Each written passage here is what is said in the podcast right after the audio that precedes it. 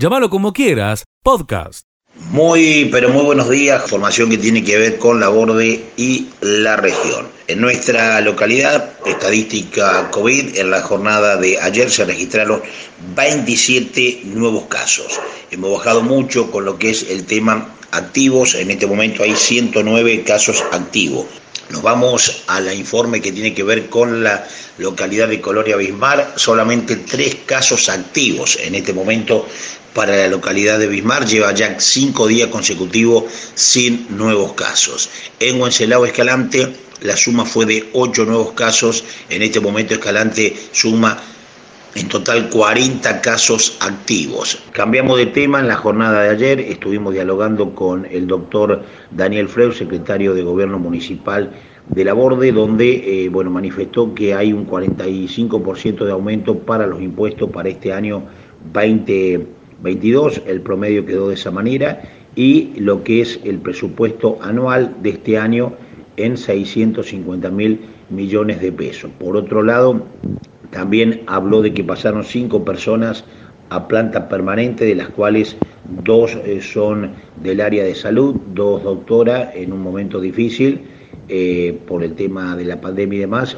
Se pudo incorporar la doctora Estefanía Gripo y la doctora Laura Borgovelo. Informó desde la borde Leo Bastonero. Seguí escuchando lo mejor de llamarlo como quieras. Hola, ¿qué tal? ¿Cómo les va? Muy buenos días para todos. Para el contacto regional de noticias informa Nerio Lema desde Eco Calamuchita 99.5 FM. Fue detenido en Villa General Belgrano un barra brava acusado de asesinato. La noticia se dio a conocer ayer por la tarde. Efectivos de la departamental Calamuchita concretaron una orden de detención en un domicilio en barrio oeste de Villa General Belgrano. Hubo dos aprehensiones en total pero una de las personas detenidas es eh, el caso de una historia de larga data. Eh, los hechos habrían ocurrido entre 2009 y 2010. El hombre estaba prófugo de la justicia. Cristian Canteros, alias Melo, fue detenido e inmediatamente enviado a la cárcel de Bower. La Fiscalía de Pompeya es donde recayó esa causa en aquel momento y desde entonces la lleva adelante en cada paso de la investigación.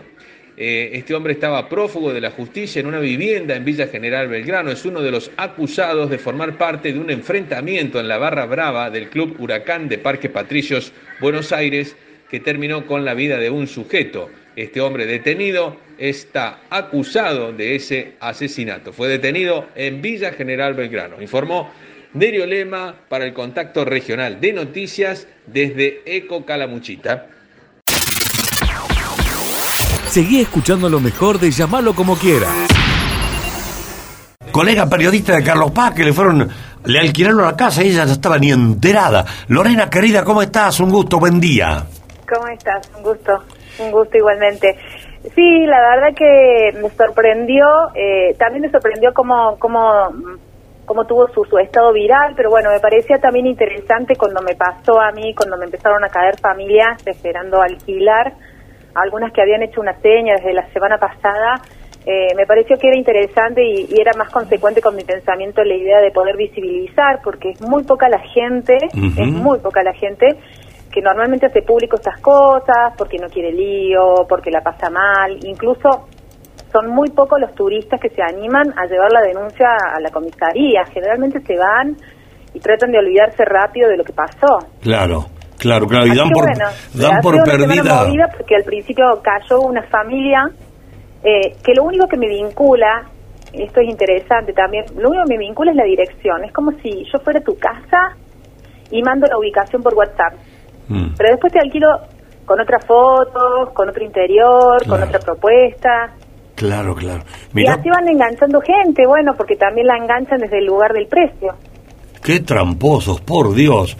¿Y cómo, cómo fue el desenlace? Vos le dijiste, no, yo no, no, no la alquilé. ¿Y qué hizo la otra gente? No, no, y al principio cuando me llegan me dicen, mira, me están ofreciendo tu casa porque es, la, es el domicilio. Y bueno, nada, gracias a Dios no me vincularon con las fotos porque entonces yo les demuestro de que nada que ver. Ah. Eh, mi casa es distinta, mi patio es distinto, no no hay nada que me vincule. Sí, correcto. Lo entienden. Correcto, correcto. Algunos sospechan de que realmente esto viene mal porque ya ves algunos indicios, o sea, es una página de marketplace, o sea, ofrece desde un lugar, se llama Financiera Martínez, pero no tiene historia, el WhatsApp no tiene foto, entonces vos empezás a dudar. Pero bueno, hay mucha gente que parece que prefiere no certificar estas cosas y se manda. Sí, sí.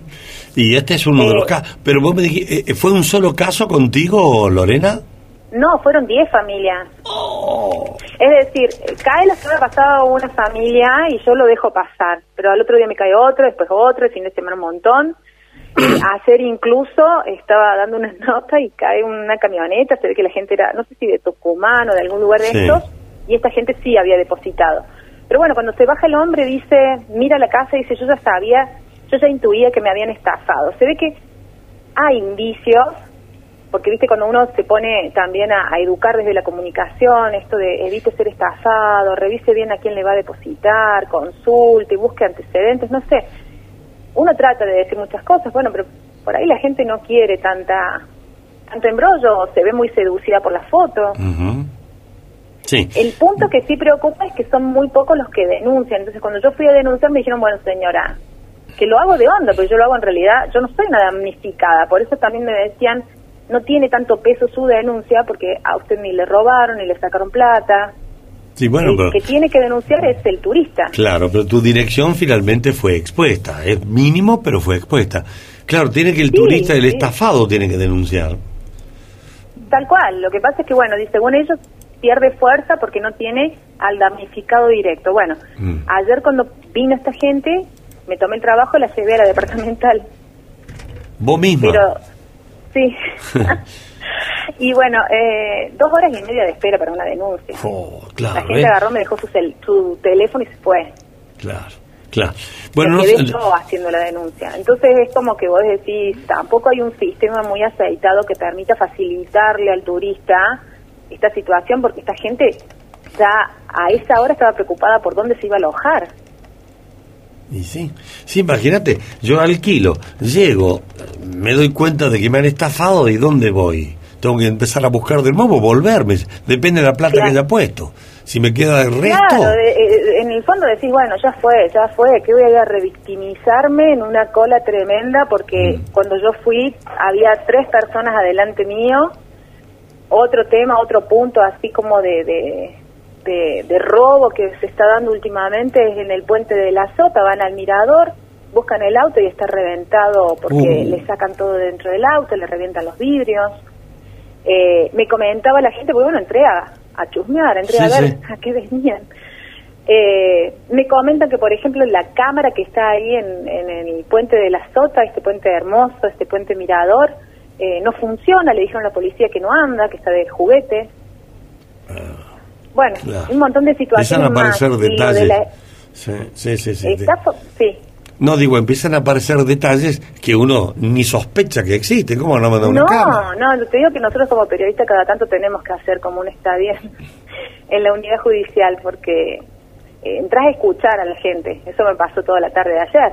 Claro, Pero cada- bueno, lo que te, me refería es que acá en el barrio ya ha pasado con mi vecina, con otra más, más lejos, en barrio Besiú, que les caen, no alquilan esas las propiedades, pero les cae gente, y lo que pasa es que no hacen la denuncia, no lo visibilizan, porque bueno, saben que después detrás de todo esto ya se convierte en un problema para la persona. Claro.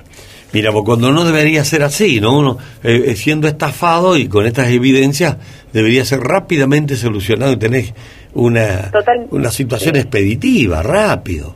Pero no, bueno, no, no es para nada expeditiva. Eh, el tipo desde el miércoles pasado sigue estafando con el mismo celular, con el mismo número de teléfono, va cambiando sus cuentas de CBU, pero lo, lo está haciendo igual. Hicimos el reporte en las redes sociales y me lo denegaron Claro. porque entienden que no hay motivo para entender que esa persona eh, tenga que ser dada de baja de las redes. Claro, claro. Eh, me dice un oyente, estamos. Miguel, dice, un oyente amigo de Villanueva lo han estafado en 10 mil pesos, es un oyente, por la reserva de una casa de Montermoso. Utilizaban un DNI de una persona de Mar del Plata que había alquilado allí y se hacían pasar por inmobiliaria. Bueno, son distintos casos, ¿no? Sí, Eh, sí, hay muchísimas formas de estafar e incluso doy fe que hay algunos cabañeros que también han sido estafados porque un supuesto turista le hace una seña y en vez de poner, por ejemplo, nueve mil pesos de seña, le ponen 90 mil. Y le Mm. dicen, uy, me equivoqué, puse unos ceros de más. Eh, por favor, devolveme la plata porque la necesito. y la gente por ahí en su desesperación de mostrar que, que son honestos, Claro. le devuelven el dinero Y eh, y los estafan porque nunca se acreditó, porque la boleta de depósito está fraguada. Ha pasado, yo tengo varios casos que me han comentado. Bien. Bueno, creo, creo, Lorena, estimada, gracias por atendernos, gracias por dar una nota más, pero no podíamos dejar de pasar esto en Villa María, que hay mucha gente, muchísima Sí. gente de Villa María y la región que viaja a Carlos Paz, que reserva. Sí. Y bueno, en tu caso hay que visibilizarlo, tenés razón. Claro, y viene con una expectativa, que es lo que uno por ahí, por eso yo lo hice visible, porque me, me pongo en el lugar del turista que tiene una expectativa, unas ganas de descansar. Lo que sí yo eh, advertiría también, o sea, como para no titular que Car- en Carlos Paz estafa, esta gente actúa desde otro punto, puede ser desde hasta de otro punto del país. Sí, claro. Y no, es, di- no es eh, difícil hacer este tipo de estafa. Bajan Mm. fotos, te arman un perfil y te alquilan. Seguí escuchando lo mejor de Llamalo como quiera. La asamblea en realidad, Miguel, viene bastante demorada. Eh, la atención es totalmente normal. Va a comenzar en breve nada más. Eh, nosotros hemos charlado hace algún minuto nada más con uno de los delegados y además que es médico, que está ahí responsable de la guardia. Decíamos en la jornada de ayer que alrededor de unos 20, 25 trabajadores del Hospital Regional Pasteur se encuentran aislados con este problema de, de COVID por lo tanto que en algún momento son maltratados porque la gente va a hacerse hisopar, donde en el hospital no se están haciendo hisopados, eh, tanto usted como Meli como el resto de la programación ha informado a la región donde se están haciendo los hisopados y ellos son este, maltratados en la guardia y está haciendo falta más personal, eh, ya le han llevado la, inquietud a la dirección de la radio, más precisamente a su director. Vamos a escuchar la palabra una vez más de Gustavo Arribas, quien es delegado y médico de la guardia del Hospital Regional Pasteur, que está molesto en realidad porque no hay ningún tipo de solución. Esta es la palabra del médico. Lo que estamos solicitando primero es que la sociedad tema, tome, tome conciencia de la situación que estamos viviendo y segundo, sí, hablar con el director para ver de qué forma hay alguna posibilidad de socorrer a la guardia, ya sea o agregando consultorios para la atención, agregando consultorios para la atención de los pacientes que sean blancos y dejarnos los COVID y las, emerg- las emergencias solamente, o sea, hablar de los COVID que sean hablar, hablar de los COVID y la emergencia, o sea, hablar de lo que realmente para lo cual se tiene que dedicar la guardia. Porque en la guardia no podemos hacer testeos, que- porque gente viene a testearse y se enoja con nosotros. Nosotros somos, no somos un centro de testeo. Los centros de testeo tienen que estar en Villa María, en Villa Nueva, no acá, que somos un hospital de derivación. Y hay gente que viene a testearse y cuando vos le- uno le dice que no es un lugar de testeo, bueno, tiene que bancarse toda la agresión desde mi mamá, mi eso. abuela, todos los días. Y el hospital sigue trabajando a media máquina, porque vos tenés que pensar que de los últimos siete días, de cuatro médicos que había que haber en cada guardia, hubo cuatro días en los cuales hubo dos médicos. El último día fue ayer, en el cual hubo dos médicos y una residente. ¿Está claro? Es poco. y no, no alcanza. Mostrar a la sociedad que el problema no es el equipo de salud, el problema va más allá. Nosotros hacemos lo que podemos, somos solamente personas que estamos haciendo nuestro mayor esfuerzo, pero el voluntarismo, después de dos años, es difícil que, so- que ponga en marcha un sistema tan grande como es el sistema de la salud pública de Córdoba, porque esto se vive en varios hospitales de toda la región. ¿Está? Sostenible. Es insostenible esto. Con voluntarismo es insostenible. Bueno, ahí está la palabra del profesional y por el otro lado eh, se vienen atrasando las vacaciones. Ellos me dicen que en esta época no pueden salir y que tienen familia, tienen hijos y se les complica en realidad. De cuatro profesionales que trabajan en la guardia, son dos y salen en, vacaciones en octubre, en noviembre, y muy complicado para, para salir con la familia veranear, ¿no? Bueno, ahí tiene un, es tan complicado para el panorama de lo, del sistema de salud y, y la gente que los critica encima. Fíjate vos. y los maltrata. y los maltrata, que lo cual es una injusticia y una mala acción de la gente, de maltratar. Bueno, Marcelo, después nos contás que se dice eh, que en la asamblea, cómo va a ser eso, básicamente también como servicio, cómo va a estar el, el hospital funcionando mientras dure la asamblea.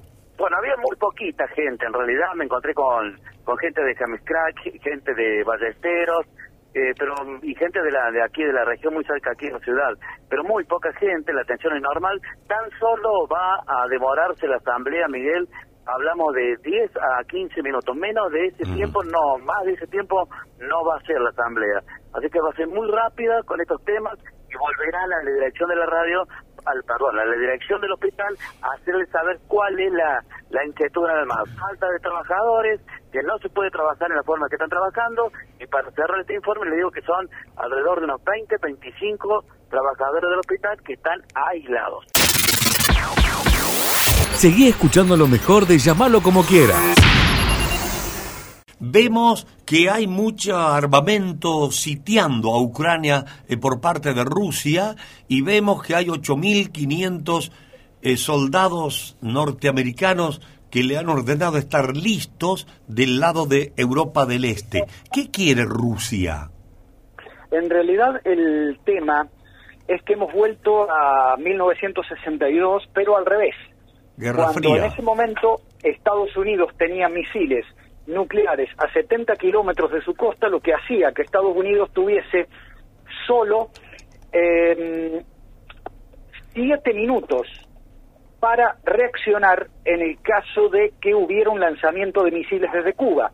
Hoy, la que está rodeada es la Federación Rusa. En realidad esto tiene una historia que es cuando el gobierno de, mm, de Gorbachev, un gobierno que estaba muy hackeado económicamente, no podía ya movilizar tropas, estaba eh, sin capacidad de reacción, por ejemplo, frente a los movimientos nacionalistas, particularmente la República Democrática Alemana y eh, lo que estaba sucediendo en Polonia y en Hungría. Hay un compromiso del presidente norteamericano George Bush, el padre, en el sentido de que si Gorbachev no mandaba tropas del Ejército Rojo, Estados Unidos se comprometía a no incorporar a la OTAN a los países que se eh, Ah, independizaran. ta. Eh, el que no cumple fue Clinton, porque ni bien se comenzaron a independizar, la República Democrática Alemana la absorbe la República Federal Alemana, se independizan otros países, la República Checa se separa de Eslovaquia y comienza el festival de incorporaciones a la OTAN. La cuestión cuál es? Que un hombre muy débil políticamente como Boris Yeltsin no reacciona, pero quien luego nombra como primer ministro y que finalmente resulta presidente, que es Vladimir Putin, dice, no, no, hasta acá llegamos. Porque yo no voy a soportar que Georgia y Ucrania se incorporen a la OTAN, lo que va a implicar que yo voy a tener misiles nucleares a la puerta de Moscú. Ah. Y entonces, hoy la Federación Rusa está prácticamente rodeada. Acá está todo el mundo jugando con fuego. A ver, yo creo que el presidente Putin no tiene muchas alternativas y, y esto no significa avalar a Putin, por favor. Yo rechazo todo tipo de, de violencia o amenaza, pero Estados Unidos está jugando con fuego por una cuestión muy delicada. El presidente Biden no viene bien en las encuestas, este año hay elecciones y la derecha republicana está siendo muy dura con él, particularmente con el tema de que Estados Unidos ha perdido presencia en el mundo y entonces Biden va a aprovechar cualquier situación para demostrar que Estados Unidos sigue siendo Estados Unidos. Ajá. Segundo, la debilidad de la Unión Europea. Acá la Unión Europea tiene muchas contradicciones internas. ¿Cuál es la primera de ellas? Que Alemania depende del gas de Rusia y por lo tanto hay un gasoducto que todavía no está habilitado, que es el Nord Stream 2, y que es un gasoducto tremendo que lleva gas desde eh, Siberia hasta Alemania.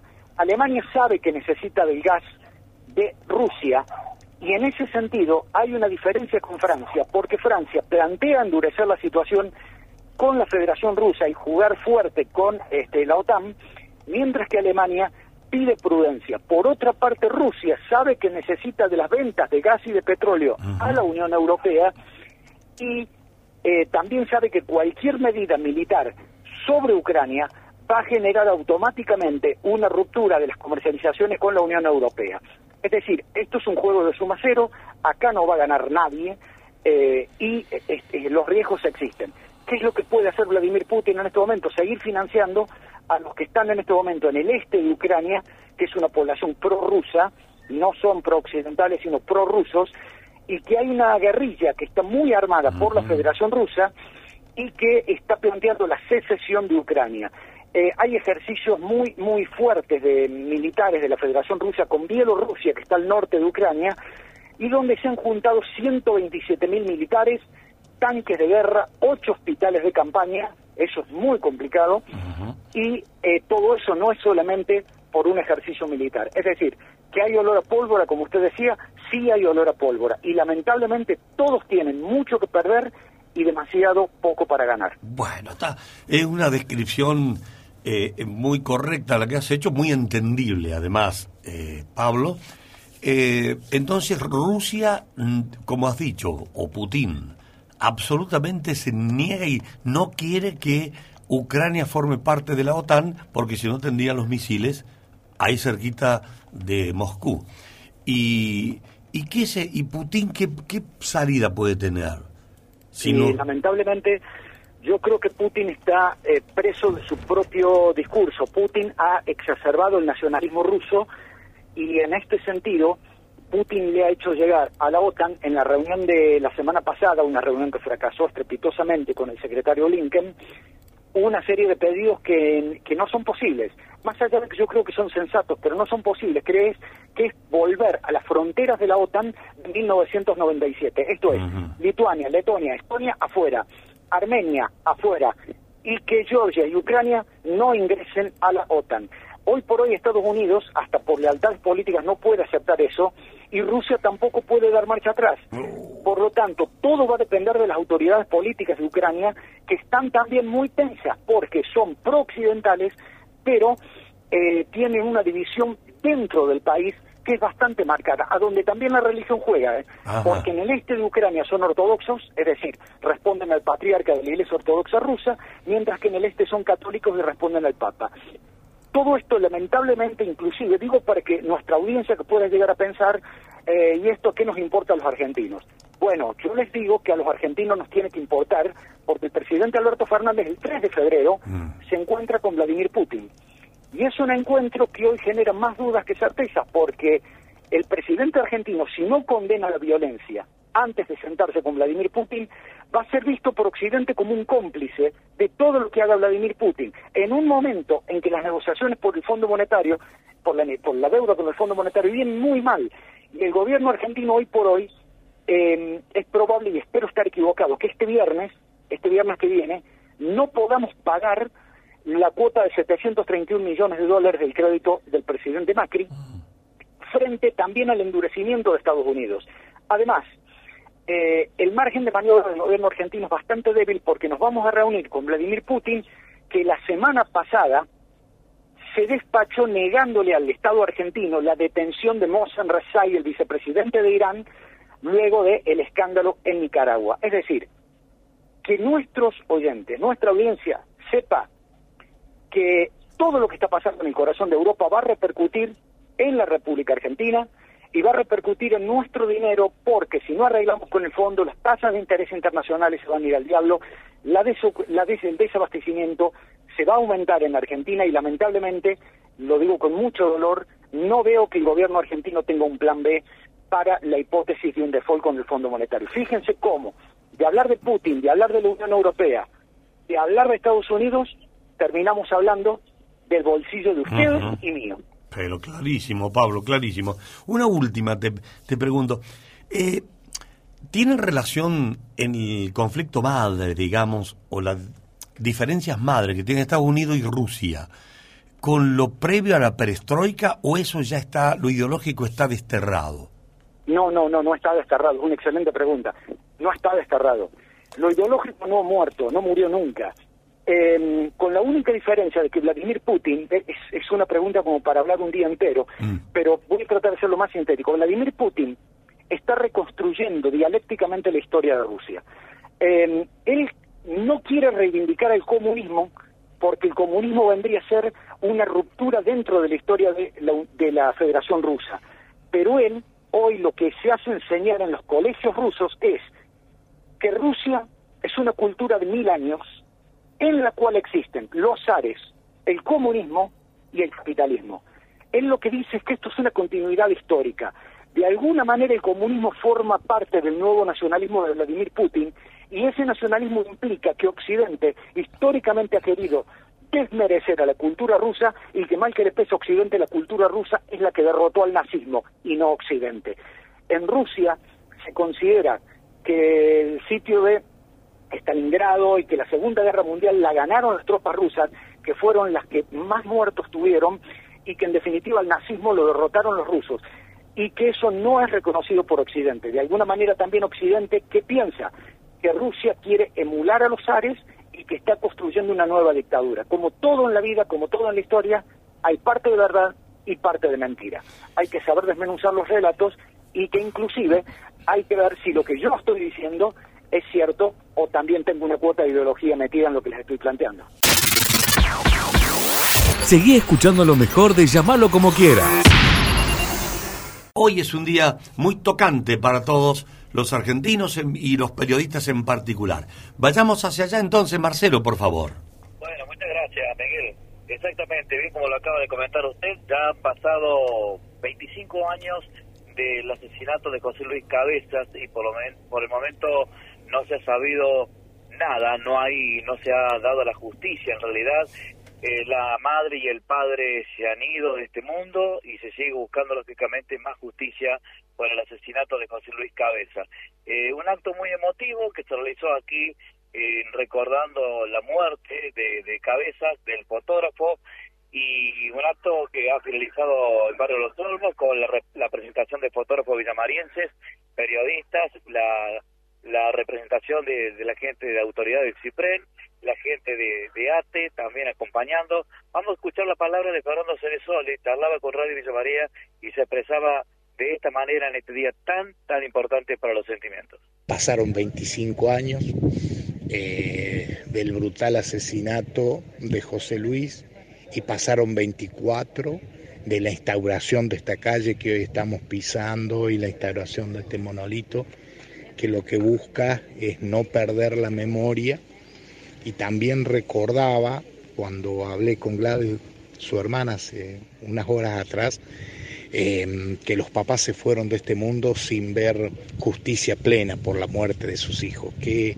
qué tristeza que eso implica y mm, qué fuerza que tiene que tener una comunidad para no, para no olvidar, sembrar memoria y bueno, es esto lo que la comunidad de Villanueva, a través de las autoridades vecinales, el propio municipio, nosotros desde el CISPREN y distintas organizaciones que nos están acompañando, la Central de Trabajadores Autónoma, la Asamblea Permanente por los Derechos Humanos, eh, vecinalistas, dirigentes, eh, es eso, ¿no? Eh, justicia en algún momento? Y bueno, es lo que el clamor popular siempre dice, los caminos de la justicia como los del poder político que tuvo enmarañado en este caso, son hilos que uno no puede manejar, pero al estar aquí hoy, un puñado de vecinos es para eso, para no olvidar y para reclamar justicia.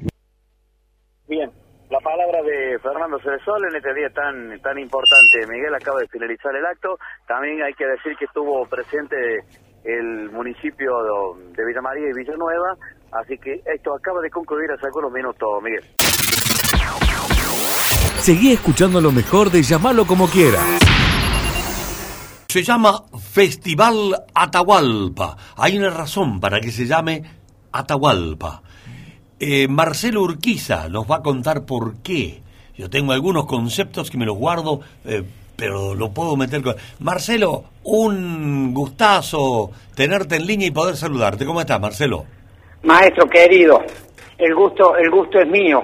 Vos sabés que eh, el gusto es mío poder charlar con vos. Bueno, Marcelo, eh, sos el titular, eh, el hombre que lleva adelante los destinos de la Escuela de Danzas Atahualpa Yupanqui. ¿De ahí nace este festival?